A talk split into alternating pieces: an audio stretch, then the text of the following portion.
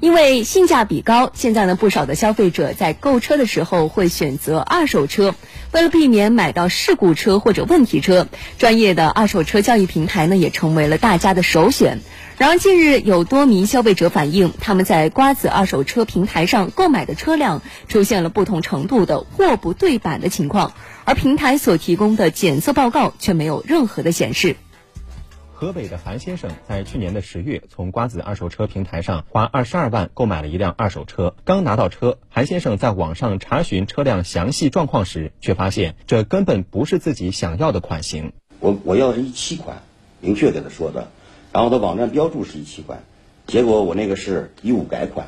这边帮您核实过，您的这个车辆是属于二零幺六款的。二零幺六款，这个不是二零一七款呀。我们帮您查看到，您的这个车辆是属于二零幺六款。按照目前的市场行情，韩先生购买的这辆二手车二零一六款与二零一七款相比，价格差了两万到三万元左右。销售人员始终不承认那个款型，他他们说我们鉴定没有问题。特别生气这个呢，在与销售人员协商无果的情况下，韩先生将自己的遭遇投诉到了北京市市场监管局，同时希望能够与瓜子二手车的售后服务人员进行面对面协商。韩先生按照网上的信息找到了位于北京市朝阳区的瓜子二手车总部。他那个检查报告怎么的？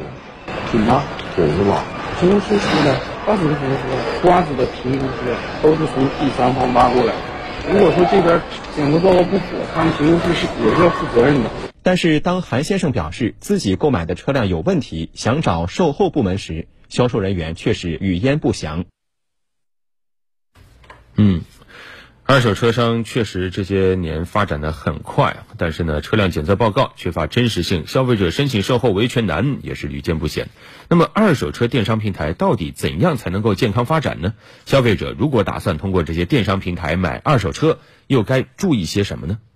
对于不少消费者提到的检测报告准确性的问题，业内人士指出，二零一四年二手车鉴定评估技术规范正式实施，其中明确规定，二手车交易必须指定合法的第三方机构对二手车鉴定评估，但是落地并不顺利，在执行过程中并不是十分理想。最可靠的是引用第三方的检测报告，但是呢，在执行过程中，很多的第一方就是卖方啊，他也可以出这样的这个检测报告。另外，在发现二手车有问题后，消费者的维权难题也和平台的销售模式有关。律师认为，二手车电商作为中间平台，不应该成为销售二手车辆的实际经营者。一旦平台成了经营者，在权利义务上都会有变形。律师特别提示消费者，无论是在线上还是在线下购买二手车，一定要与真正的售车人，也就是车主签订合同。一定要与这个购车人呃和售车人双方见面，呃签署书面的买卖。合同办理交割时呢，对车辆的现状。